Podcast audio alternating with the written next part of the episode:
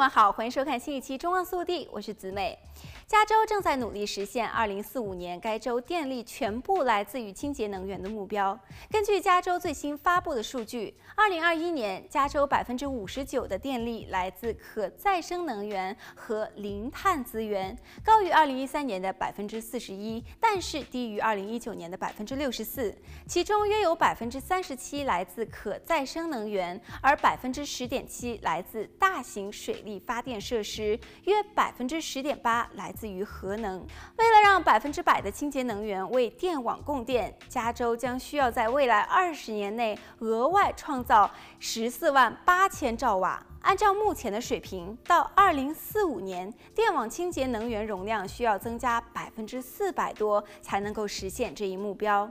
为了实现该目标，官员们表示，加州必须投资太阳能和风能的其他替代品，例如电池、清洁氢和长期储存。报告称，还需要其他技术和创新来满足该州居民对于能源的巨大需求。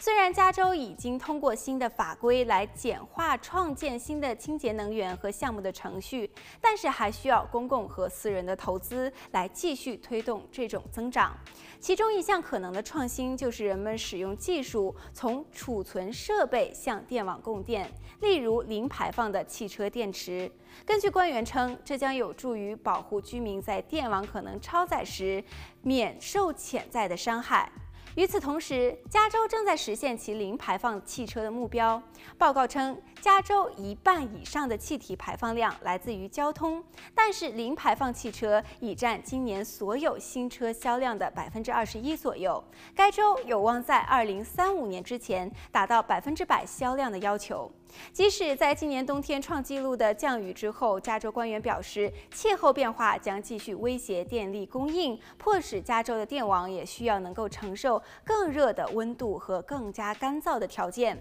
目标就是让电网利用多种电力资源来维持运行，如生物质能、电池储能、地热能、海上风能、长期储能、公用事业规模的太阳能和风能。虽然加州正在实现其目标，但是仍然有很长的路要走。本期节目到这里就结束了，我们下期再见。